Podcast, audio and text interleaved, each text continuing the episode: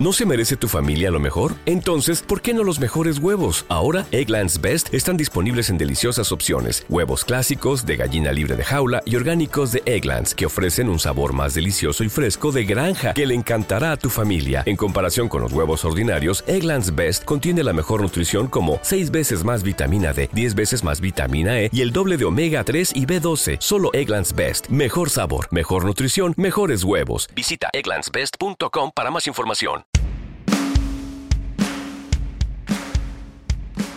Bienvenidos a Animal Training Cast, un podcast dedicado especialmente para todos los amantes del entrenamiento animal.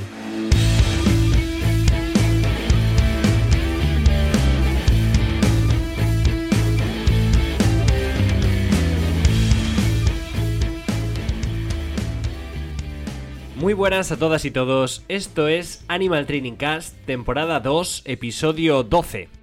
Soy David Barroso y me acompañan, como siempre, Sonia Grande y Carlos Bueren. Hola. Muy buena, David. Para este episodio queremos traer una especie que nunca habíamos traído todavía en todos los episodios a Animal Training Cast y es que queremos hablar de entrenamiento de pingüinos. Y bueno, además de estar nosotros, como siempre, hablando de ello, queríamos contar con un profesional que tiene una amplísima experiencia en el entrenamiento de estos pingüinos, sobre todo en México. Y es que estamos con Julio Enríquez, como digo, un profesional con muchísima experiencia en el entrenamiento de pingüinos. Ha trabajado en dos de los acuarios más importantes de México, como es el de Veracruz y el de Guadalajara, y realmente es la persona con la que queríamos compartir sin ninguna duda este episodio de entrenamiento de pingüinos. Así que muchísimas gracias por estar aquí, Julio, y por supuesto, bienvenido. Hola chicos, ¿qué tal? No, ¿de qué? Gracias a ustedes, gracias por la, por la invitación y pues bueno, un gusto conocerles. Muy buenas noches, Julio. Muchísimas gracias por estar aquí, porque la verdad, personalmente tenía muchas, muchas ganas de conocer más sobre el trabajo que se está haciendo con pingüinos y conocerte a ti y conocer tu experiencia. Así que muchísimas gracias. Y por mi parte, igualmente. Estaba con unas ganas locas de, conocerte y de poder escuchar de primera mano el trabajo que vienes haciendo estos años eh, con pingüinos. Y bueno, creo que también tienes experiencia en el trabajo con manatís, aunque vayamos a centrar hoy la entrevista en el entrenamiento de pingüinos. Y bueno, creo que, te, que tienes ¿no? un interés también como muy especial por todo lo que tiene que ver con las aves. Así que bueno, empezaremos con la entrevista y ya nos vas contando. Bueno, pues vamos a empezar con algo sencillito para ir entrando un poquito en materia. Queremos que la gente también conozca eh, generalidades y biología de los pingüinos, aparte de hablar de entrenamiento. Entonces, para empezar, ¿no? ¿Qué tienes que tener en cuenta para poder proporcionar alimento de forma segura a un pingüino? Ok, muy bien. Lo primero, yo creo que lo más importante pues es eh, la bioseguridad, ¿no? Creo que como muchas otras especies, antes de poder ofrecer eh, el pescado, pues bueno, debe de pasar por todo un proceso, ¿no? En donde se debe de descongelar, se debe de revisar, ¿no? Que obviamente este, este pescado que se va a ofrecer tenga, eh, pues, la calidad, ¿no? La calidad que se le, que requiere para, para poder ofrecerlo, ¿no? Creo que eso es lo principal para poder eh, ofrecer de una manera segura el alimento a un pingüino. Y estamos hablando de animales, ¿no? Que tienen un pico con el que, bueno, se buscan la vida cazando alimento y demás. Y donde entendemos que la interacción con las personas puede resultar también a lo mejor peligrosa, ¿no? Para el propio ser humano encontrarse con un animal que en esa búsqueda de alimento pueda empezar a pedir, ¿no? E incluso a exigir la llegada de la comida. Entonces, ¿de qué manera os preocupáis a la hora de proporcionar el propio alimento que la interacción con el propio animal sea segura. Bien, de esta manera, este, ahora que lo mencionas de esta forma, eh, sí, es como que mm, de una manera muy meticulosa, sí se tiene que ofrecer el pescado de, la cola. De la cola, entonces el pingüino lo agarra directamente de la cabeza hasta la cola, ¿no? De esa manera es como él lo puede eh, tragar. Sí, como comentas, sí suelen ser en ocasiones como muy eh, extrovertidos, por así decirlo, eh, al momento de que eh, ellos esperan recibir el refuerzo, sí es como que eh, pescado, pescado, pescado, ¿no? Entonces sí se debe de ofrecer de una manera muy cuidadosa, pero sí, normalmente es de la cola hacia el pico, para que sea de una manera segura y evitar un, pues un picotazo, ¿no? Julio, ¿y qué factores consideras fundamentales para que los pingüinos puedan gozar de una buena calidad de vida? Bien, aquí creo que influyen varias cosas. Entre todas estas cosas, bueno, es la calidad del agua, eh, la calidad del aire y el hábitat. Creo que el hábitat es algo bastante eh, interesante e importante al momento de ya entrar en materia de entrenamiento, ya que, bueno, pues al menos eh, si la colonia es grande y necesitamos hacer una sesión individual, pues bueno, si ocupamos como que de cierta manera apartar a ese individuo de la colonia, ¿no? De esta manera, pues bueno, de, de preferencia si se pueden tener dos áreas, no sé, a lo mejor, no sé, el albergue, por así decirlo, y aparte un área como una cuarentena o alguna otra área, eso está increíble, ¿no? Pero sí, en parte, pues bueno, es eso. Y al momento también de los nidos, creo que sí también es como que un tema muy importante en cuestión ya creo de bienestar. Sí, como que distribuir de cierta manera los, los nidos que no estén como muy juntos para evitar peleas. Y pues bueno, como ya les mencioné, pues el agua, ellos el 70% de su vida la pasan en el agua, entonces el estanque creo que también tiene que tener una, un buen volumen para que ellos puedan pues llevar a cabo todas sus, sus, sus conductas naturales, ¿no? Y por seguir profundizando un poquito en las diferentes generalidades, ¿no? Y aspectos a tener en cuenta a la hora de ponerte a entrenar y, o a cuidar directamente de, de un pingüino. ¿Cómo ven el mundo los pingüinos? Eh, ¿Qué gama de colores o qué grado de agudeza visual poseen? Tanto en tierra como en agua, que entiendo que quizás, como puede ser el caso de eh, un león marino, por ejemplo, no sea igual, ¿no? Tanto en tierra como en agua. Ok, ellos, la agudeza visual, vaya, es, tremenda. Ellos ven una gama de colores como la de nosotros, ellos ven a colores. Eh, tienen una vista excelente, realmente creo que yo estoy sorprendido con la con la, la, la, la, objetividad que tienen al momento de ver, es decir, son muy cautelosos, ellos de verdad que pueden ver eh, cuando pasa una mosca, cuando pueden ver todo, de verdad que pueden ver todo. Me pasó en algún momento que en sesión de entrenamiento tengo el pingüino enfrente, estoy, eh, no sé, tocándolo o estoy haciendo algún comportamiento y de repente lo pierdo. Lo pierdo y se va. Se baja de la mesa y resulta que se va abajo del lavabo, resulta que anda detrás de una mosca una mosca que ni siquiera yo puedo ver, no hay atrás de la mosca, ¿no? Entonces ellos tienen una visión increíble y dentro del agua ni se diga, ¿no? Ellos tienen un tercer párpado, el cual es como los reptiles, por ejemplo. Ellos, bueno, eh, este tercer párpado sirve para que ellos puedan ver justamente eh, dentro del agua, ¿no? Y tienen una vista estupenda. Bueno, estamos hablando de pingüinos y al hablar de pingüinos entiendo que estamos hablando de un buen número de especies de aves, de un tipo de aves como muy particular con unas características eh, ya no solamente morfológicas, sino en cuanto a su comportamiento, ¿no? como muy particulares. Y esto a mí me lleva normalmente a plantearme eh, cuál es la importancia ¿no? de la impronta en el comportamiento de, de, estas especies, porque sabemos ¿no? que en diferentes especies de aves puede ser más o menos importante la impronta de cara a que se encuentren cómodos a la hora de relacionarse con otras especies y demás. Pero con las especies de pingüinos con las que tú has trabajado, ¿de qué manera dirías que, incide la impronta en el comportamiento de estos animales? Ok, esa es una, una, una muy buena pregunta, ya que al menos en base a mi experiencia, creo que se hizo de una manera bastante, bastante natural, por así decirlo, ya que cuando se da la puesta de los huevos, eh, bueno, se da la eclosión, los eh, polluelos permanecen con los papás eh, y pues bueno, se deja con los papás, ¿no? Dejamos que los papás hagan cargo de ellos, que todo sea de manera natural. Una vez que ellos cumplen como ese ciclo, llega un punto en donde los papás le dicen a los pingüinos, ¿saben qué? Ya hasta aquí, es como que les dan una patadita, lo sacan del nido y es cuando ellos tienen que comenzar a, a buscar el alimento por su propio pico, ¿no? Entonces es ahí cuando entramos nosotros como entrenadores. Pero bien, o sea, la impronta, o sea, hasta aquí no, no, no se ha como trabajado en eso, ¿no? En la impronta, realmente es todo completamente natural. Todo natural, ellos incuban, alimentan hasta que cumplen realmente ese ciclo donde pueden permanecer dentro del nido, así como lo, lo harían en vida libre, así, de la misma manera.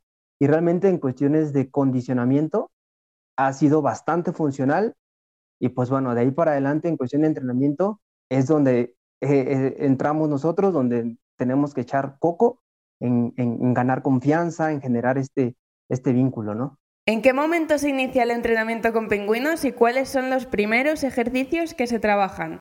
este, bueno, como les eh, comentaba anteriormente, una vez que los papás dejan de alimentar a los polluelos, es cuando entramos nosotros como, como entrenadores eh, en la parte en la que, bueno, toca esta relación que el alimento viene de nuestra mano.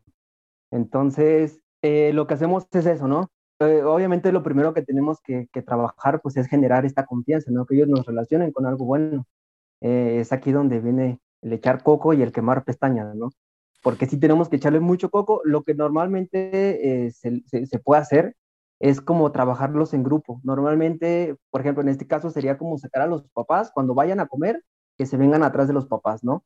Entonces, bueno, ellos muchas veces por relación que ven que eh, alimentamos a los papás, ellos acercan, les da curiosidad el pescado y pues bueno, así es como se puede lograr que ellos logren relacionar el pescado con nosotros, ¿no? que ellos relacionen, que acepten el pescado de la mano y una vez que ya ellos han eh, tomado el pescado de la mano, es cuando comienza el verdadero trabajo, ¿no? Que es cuando comenzamos con la confianza y bueno, los primeros eh, ejercicios que se hacen, bueno, es que ellos relacionen su nombre, ya que ellos tienen nombre. Entonces, eh, una vez que él ya tiene bien relacionado cómo se llama, ya es cuando podemos dar el siguiente paso, ¿no?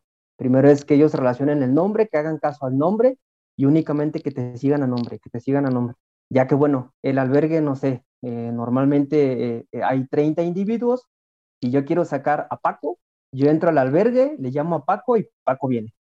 Entonces, primero lo primero es eso, el nombre. Julio, nos has hablado ya de, del tema de la impronta, ¿no? De la importancia que le dais a que sea de la manera más natural posible el que el pingüino pueda desarrollarse hasta que empieza a buscar pescado por sí mismo y a picotear, como diferentes cosas buscando ese, ese pescado. Y creo que a día de hoy la gran mayoría de los zoológicos, por no decir todos, siguen tres vertientes principales como, como objetivo principal, ¿no? Eh, la educación, la investigación, pero sobre todo la conservación. De manera que entiendo que en los pingüinarios o en las instalaciones de pingüinos donde has trabajado se le da mucha importancia a, a esta conservación de las especies que habitan en esta instalación. Por lo tanto, teniendo esto en cuenta y teniendo en cuenta que las aves son animales en general que tienen muchos cambios de comportamiento cuando se encuentran en época reproductiva. ¿Qué cambios se dan en el comportamiento de los pingüinos durante esta época reproductiva? Cuando estamos ya en temporada reproductiva, realmente ahí en cuestiones de entrenamiento eh, definitivamente se relajan completamente los criterios. Ahí dejamos que ellos pues tengan que hacer su, su trabajo, ¿no? Que ellos se desarrollen de la manera más natural posible. Y pues bueno, ahí los cambios que sí se dan, pues eh, eh, en el caso de, los pingüinos que ya tienen nido, que tienen pareja y que están eh, próximos a poner posiblemente pues, huevo, sí se dan como muchas conductas de agresión entre ellos. Ahí también está la baja de apetito, dejan de comer. Cuando la hembra va a poner huevo es cuando sí come muchísimo antes, más de lo que normalmente su dieta. Y después eh, ya se mete al nido la hembra y el, macho defiende muchísimo el nido. Si de repente algún pingüino se acerca, es, eh, son peleas, peleas seguras. Entonces, sí, normalmente, pues sí, son cuestiones ya de, de, territorio, ¿no? Pero sí son, suelen ser bastante agresivos entre ellos. Pero sí, en cuestión de entrenamiento, prioridad a que ellos eh, desarrollen sus conductas naturales, ¿no? Que bueno, suele haber individuos que aún con la hembra en el nido sale, sale a una sesión normal. Aquí lo que se hace, bueno, en el caso de ellos es eh, la dieta, pues bueno, es eh, libitum, ¿no? Realmente lo que él quiera consumir, que él salga y que realice su, sus comportamientos pues normales, ¿no? Y se le, sí, sí se, le, se piden comportamientos, pero pues con un criterio no tan alto, ¿no? Hablando de diferencias entre especies, me llama la atención, ¿no? ¿Qué, ¿Qué, diferencias encuentras a la hora de entrenar cuando estás trabajando con ellos entre diferentes especies de pingüinos? Yo en un principio pensé, o pensaba más bien, que, que esto es como por cuestión del tipo de manejo que se le da, ¿no? Pero me di cuenta que no, realmente sí suelen tener su pingüinalidad por especie, ¿no? Como, como dijeran mis compañeros por ahí. Sí, son muy diferentes en cuestión de temperamentos. Por ejemplo, en el caso de los Humboldt, los Humboldt son completamente extrovertidos. De verdad, creo que si los pudiera comparar con algún otro animal, yo creo que quizá los podría comparar con un perro. realmente son, o sea, son tan inteligentes y son tan audaces que de verdad lo podría comparar quizá con un perro, ¿no? Pero ya, eh, bueno, ya viendo las otras especies, eh, sí, por ejemplo, en el caso de los adelis, los adelis sí tienen reputación de ser un poquito más agresivos, por así decirlo, de manera, pues, natural. En vida libre, bueno, no sé si han visto por ahí videos en donde los adelis son un terror. De repente, no sé, los, los naturalistas que están filmando algún documental los corretean y hacen avería y media, porque sí, de verdad así son. Los Gentus, pues bueno, ellos sí son de temperamento muchísimo más tranquilos, muy, muy tranquilos. Pero sí, por especies sí son completamente diferentes. Bueno, yo tengo curiosidad por qué velocidad, o sea, qué velocidad pueden alcanzar los pingüinos bajo el agua. Ok, esto, eh, bueno, depende mucho de la especie, pero en general pueden alcanzar hasta los 20 kilómetros por hora. Sin embargo, la especie Gentoo es la más rápida de todas. Ellos pueden alcanzar hasta los 35 kilómetros por hora.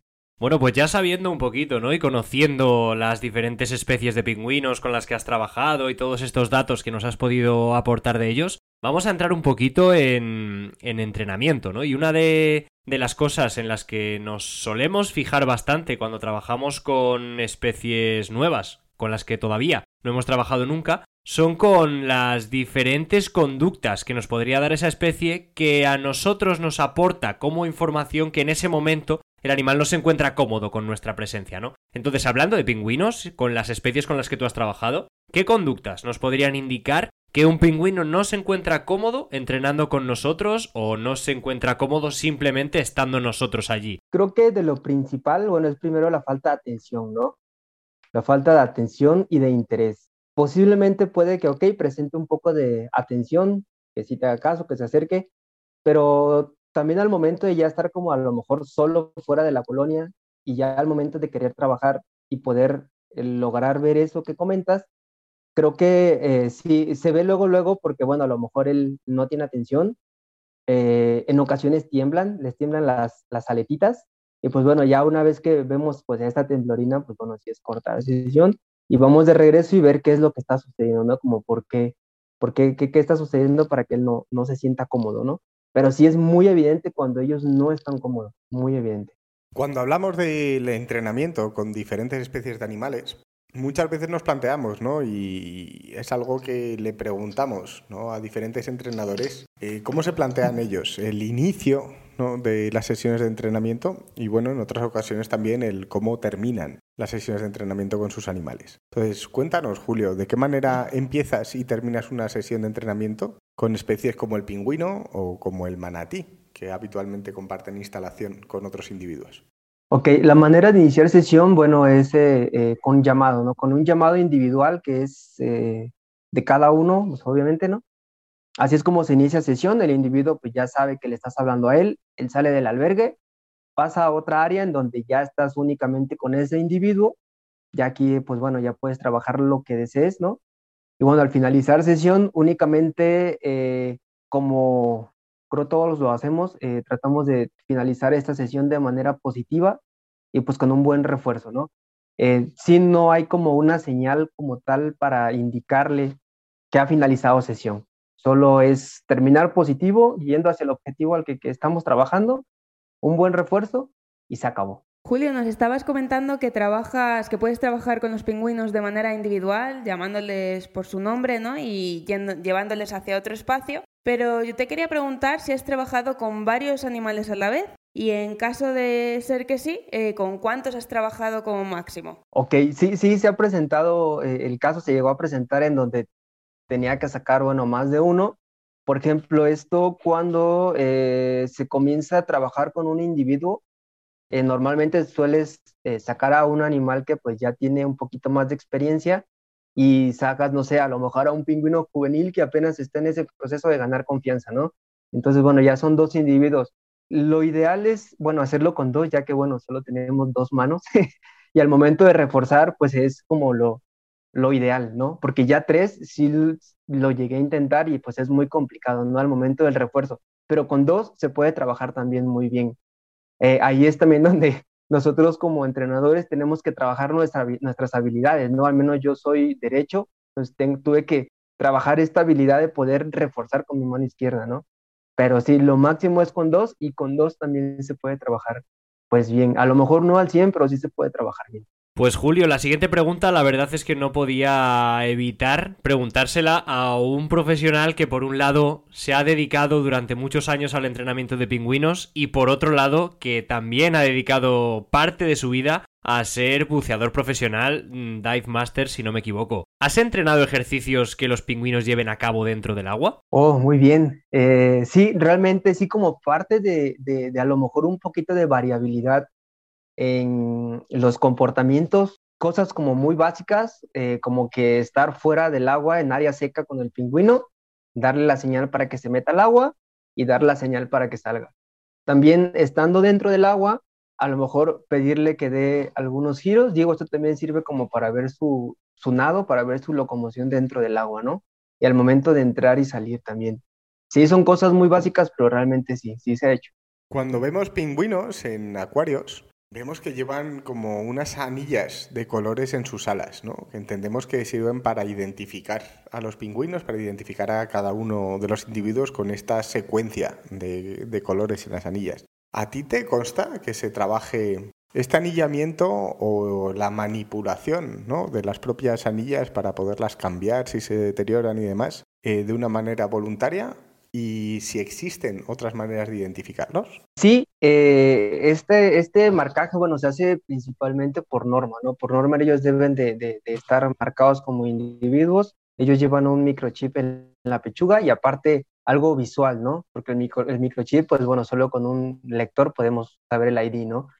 Pero este, sí, estas anillas en un principio normalmente se ponen de con, con sujeción, eh, cuando ellos son juveniles, que bueno, pues ya tienen un plumaje como tal de juvenil, eh, se marcan con este anillo, que es normalmente un cincho, y pues bueno, ya cuando comenzamos con el entrenamiento, ya vamos un poquito más avanzados y el ejemplar ya hace, se deja tocar, ¿no? Y hacer estas eh, revisiones físicas, ahí es cuando ya podemos revisar que realmente este brazalete no les esté lastimando, que este brazalete no les apriete, ¿no?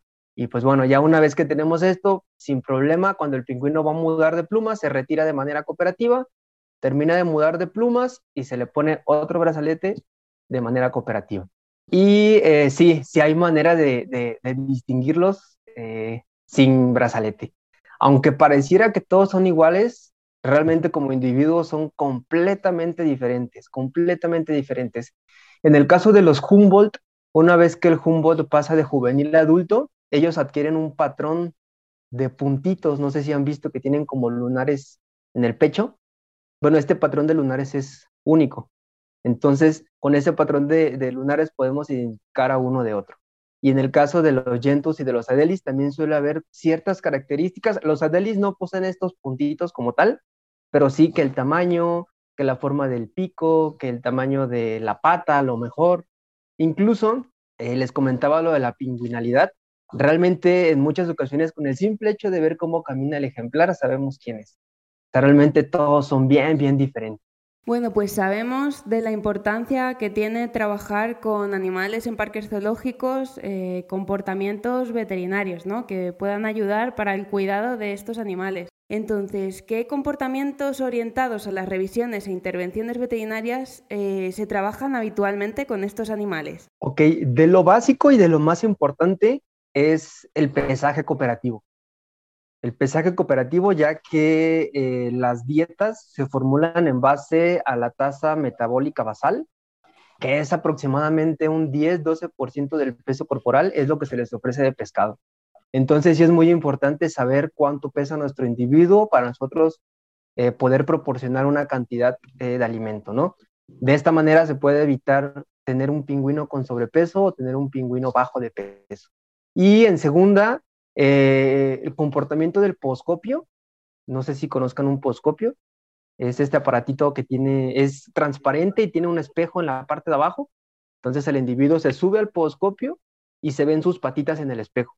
La enfermedad común en pingüinos bajo cuidado humano es la pododermatitis. Y pues bueno, ellos como pasan eh, gran parte húmedos, eh, si ellos no, no secan bien esta patita o si no tienen dónde mantenerla seca, suelen salir eh, estas como lesiones. Y pues bueno, de esta manera se pueden eh, revisar de manera diaria. De manera diaria se revisan las patitas y pues bueno, evitamos estas, estas lesiones, ¿no? Pero sí es lo principal. Y ya de ahí en fuera, bueno, también creo que algo muy importante es la revisión física. La revisión física también es bastante importante, ya que bueno, si se necesita hacer algún, eh, no sé, como les comentaba, cuando es temporada reproductiva, ellos suelen pelearse, ¿no? De repente si un pingüino se pelea con otro y se llegan a lastimar cerca del pico y tenemos que hacer alguna curación, se puede hacer incluso de manera cooperativa. Entonces eso también es bastante fundamental, ¿no? Para hacer todo de manera cooperativa y tratar de usar lo menos que se pueda eh, la sujeción. Pues nos estás mencionando una serie de comportamientos, ¿no? Eh, comportamientos veterinarios o comportamientos médicos que forman parte de su rutina, pero eh, destinados u orientados específicamente a su salud, ¿no? A su, a su rutina veterinaria, a su chequeo diario, a poder verles eh, las patas todos los días por este problema que comentas que es muy común pero yo te quería preguntar también por los diferentes comportamientos cooperativos que podéis tener trabajados y que a vosotros, como cuidadores, os faciliten la rutina de trabajo, ¿no? Entiendo que uno de ellos ya está mencionado, ¿no? Que sería esta llamada con la que empezáis a trabajar y que os sirve para poder eh, mover a un animal de un sitio a otro pero ¿tenéis otro tipo de comportamientos cooperativos que os faciliten la rutina de trabajo como cuidadores de estos animales? El simple hecho de, como comentas, sí, de sacarlos del albergue, eh, eso creo que ya, ya con eso, o sea, tienes el trabajo como cuidador del otro lado, ya que si se requiere sacar a X individuo en específico, pues se hace de una manera súper fácil. Otra cosa es que eh, si yo quiero que el pingüino se suba a la mesa, simplemente le doy la señal si quiero que se baje de la mesa, le doy una señal. También hay otro comportamiento que es muy funcional, que es un examen locomotor. Eh, hay un área en donde, bueno, el, individuo está solo, hay unas mesas, una banca, él da la vuelta alrededor de la banca, de las sillas, y bueno, él termina su, su, comportamiento arriba de la mesa, ¿no? Y de esta manera es como se puede revisar que él no presente dificultades al caminar, ¿no? De esta manera, bueno, también se puede descartar alguna lesión en la pata, no solamente con el podoscopio, sino también con un examen locomotor. También eh, hay otro comportamiento que es funcional, muy funcional, ya que, como les comentaba, bueno, en, esta parte de la reproducción, cuando ellos se pelean, sí se suelen hacer lesiones no solo en la cara, sino también dentro del pico. Eh, se le puede pedir de manera cooperativa que él abra el pico. Entonces, bueno, él una vez abriendo el pico, eh, sin problema se puede revisar por la parte de adentro que no hay alguna lesión. Y pues bueno, imagínense que no pudiera abrir el pico, bueno, tenemos que hacer sujeción y tenemos que abrir el pico de manera invasiva, ¿no? Entonces también este comportamiento es bastante bueno, además de que es muy vistoso, ¿no?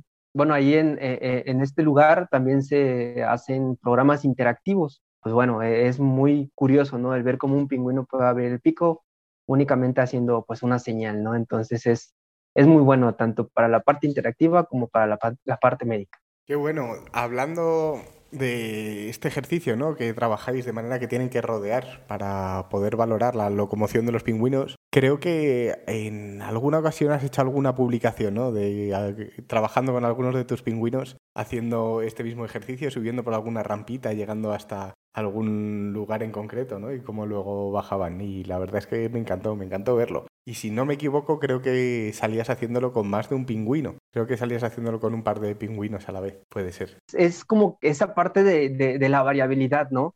Y como les comentaba, en ocasiones eh, tenemos que trabajar con más de uno, hasta tres pingüinos. Y pues bueno, esta parte también es bastante eh, buena para ellos, ya que la competencia por un refuerzo también en ocasiones suele ser bastante, bastante buena, ¿no? Y pues bueno, es muy atractivo y bueno, en cuestión de algo educativo y demostrativo también es muy padre, ¿no? Muy, muy padre. Sí, la verdad es que a mí me, encantó verlo. Me sorprendió además bastante porque es algo que no había visto hacer con estos animalillos. Pero bueno, relacionándote, Julio, eh, con el último episodio que hemos publicado, que ha sido sobre distractores, tanto Sonia como David como yo nos planteamos en diferentes momentos del entrenamiento, cuando tenemos animales que están ejecutando algún comportamiento ya con cierto nivel de fiabilidad, el ir introduciendo distractores ¿no? para tratar de valorar y de provocar incluso el fallo en los animales. ¿Esto es algo que hagáis eh, en el trabajo con pingüinos o que hayas visto en diferentes eh, centros trabajando con pingüinos? Sí, sí, claro, considero que es algo fundamental, ya que, eh, bueno, ellos, ustedes deben de saberlo, por ser aves son muy miedosos, muy, muy miedosos, ¿no? Ellos en vida libre son presa fácil, entonces para ellos todo lo nuevo es terror. Entonces esta parte de la desensibilización sí o sí se tiene que hacer eh, esta se puede hacer eh, incluso eh, con los mismos inmobiliarios, o sea, pues con una banca, al simple hecho de que el animal esté en la mesa, puedes mover la banca, hacer un ruidito, de repente te coordinas con un compañero y que el compañero pase corriendo por las escaleras, que lo distraiga tal cual. si esos distractores son muy buenos, ya que, bueno, en algún punto, pues sí pierden como ese interés para ellos, ¿no? Le pierden como ese miedo y pues sí, es bastante funcional y considero que sí o sí se tiene que, que hacer, ¿no? Para poder llegar, como dicen ustedes, al fallo en un comportamiento. Y pues bueno, de esta manera pues sí como que ir incrementando el nivel de dificultad, por así decirlo. Bueno, si hablamos de puentes, yo creo que tanto en el mundo de las aves como en el de los mamíferos marinos está, se viene utilizando mucho silbatos, ¿no? Entonces, para ti, ¿cuál sería el puente ideal eh, con el que a lo mejor incluso más cómodo te sientas a la hora de trabajar con pingüinos o con manatís? Ok, en el caso de los pingüinos, eh, para mí el funcional es el bien, ya que este, de esta manera, bueno, si se utiliza un clicker, bueno, como se manipula el pescado, se da la señal con la mano, sí es como un poquito más complicado y no sería como muy higiénico tener un clicker. Y silbato, sinceramente no considero que sea mm, como muy funcional, ya que el animal lo tenemos a una distancia muy, muy corta. La palabra bien es más que suficiente y ha sido bastante, bastante funcional. En el caso de los manatís, sí, definitivamente el silbato. El silbato es lo mejor.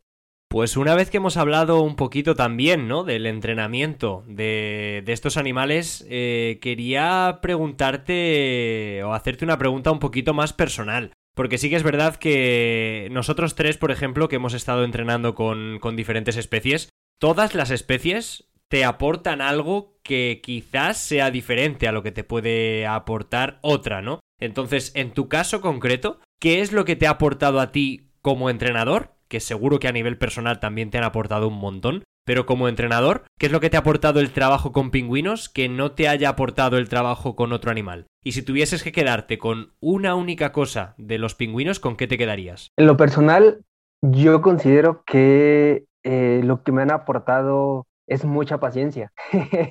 Creo que, o sea, son animales muy inteligentes, demasiado diría yo. Siempre hay que ir un paso adelante de ellos Creo que una característica que tenemos los seres humanos es que somos muy rutinarios y ellos no, o sea, con ellos eso no existe, entonces la imaginación siempre tiene que estar volando y siempre ir un paso adelante de ellos y siempre mover, nunca estancarse. Y pues bueno, sí, definitivamente creo que es la paciencia, muchísima paciencia y creatividad. Creo que eh, eh, eh, los pingüinos me, me despertaron sí o sí mucha creatividad ya que pues bueno, como si por ahí alguien me lo dijo, este es un trabajo de 24/7, ya que pues bueno, aunque no estemos como tal en el acuario, en el zoológico, siempre estamos pensando qué más podemos poner, qué podemos quitar, de qué manera podríamos plantear otro escenario, ¿no? Entonces, sí, creo que paciencia, creatividad es lo que me han aportado como tal. Pero sí, definitivamente, si tuviera que quedarme con una cosa de ellos, pues digo, aunque sabemos que pues en ocasiones pues no debemos como que a lo mejor encariñarnos como tal con ellos, pues es imposible no generar un vínculo, ¿no? Y yo creo que todos, todos, absolutamente todos son completamente diferentes y creo que no podría, no podría quedarme con una cosa ni con un, algo de ellos. O sea, realmente creo que en general, creo que sería todo. ¿Y hay alguna especie de animal, del animal, del tipo de animal que sea, ¿no? Y con la que te gustaría trabajar si tuvieras la oportunidad. Algo que tengas ahí como en el punto de mira, que digas, es que si tuviera la posibilidad de entrar en algún sitio a trabajar con estos animales, es que no me lo pensaría. Sí, realmente eh, a mí me apasionan mucho las aves, me encantan las aves, ya muy fuera de, esta cuestión del entrenamiento, me gustan mucho. Eh, sí he trabajado de manera indirecta con rapaces y con citácidos, pero fue por una tercera persona. No fue un trabajo directo como tal, pero sí me encantaría, me encantaría eh, poder trabajar a lo mejor con citácidos, con rapaces. Creo que sí sería el uf, rapaces, yo creo. Bueno, y como en la temporada anterior, en esta tampoco podía faltar la pregunta estrella. ¿Qué tres comportamientos consideras fundamentales para un pingüino que se encuentra en una instalación zoológica eh, considero que los tres comportamientos fundamentales que deben de tener instituciones como estas, bueno, eh, pesaje cooperativo, revisión física y el poscopio para revisar las patas. Julio, solemos decir que los entrenadores estamos hechos ¿no? de la influencia de diferentes personas, profesionales y animales con los que hemos trabajado a lo largo de nuestra vida. Entonces me gustaría saber eh, quiénes son los profesionales que más te han influido a ti en tu carrera como entrenador. Ok, muy bien. Eh, sí, eh, realmente creo que sí han influido muchos profesionales en mi carrera. Uno de ellos, bueno, es un gran amigo que está en Veracruz, que por cierto le mando saludos, que es David García, que él es el encargado del Departamento de Condicionamiento Operante y Bienestar Animal, y el señor Steve Martin definitivamente.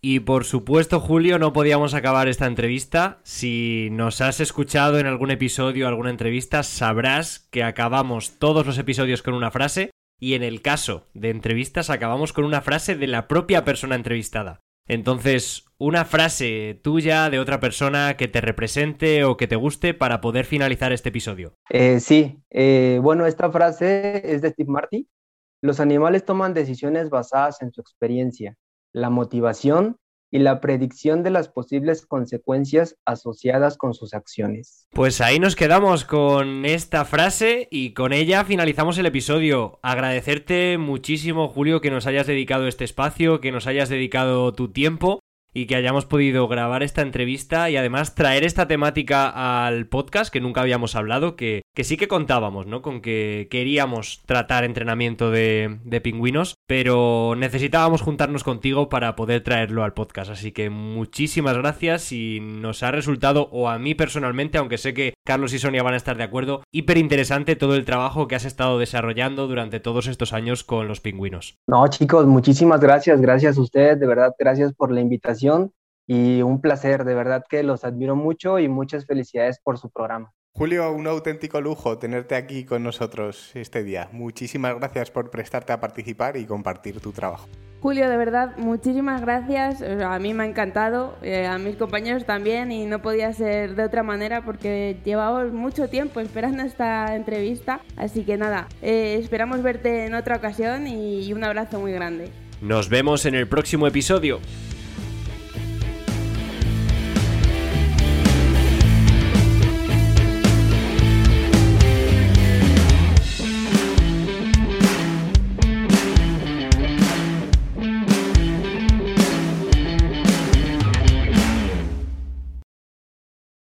Dale potencia tu primavera con The Home Depot. Obtén una potencia similar a la de la gasolina para podar, recortar y soplar con el sistema OnePlus de 18 voltios de Ryobi desde solo 89 dólares. Potencia para podar un tercio de un acre con una carga. Potencia para recortar el césped que dura hasta dos horas. Y fuerza de soplado de 110 millas por hora. Todo con una batería intercambiable. Llévate el sistema inalámbrico OnePlus de 18 voltios de Ryobi. Solo en The Home Depot. Haces más. Logras más.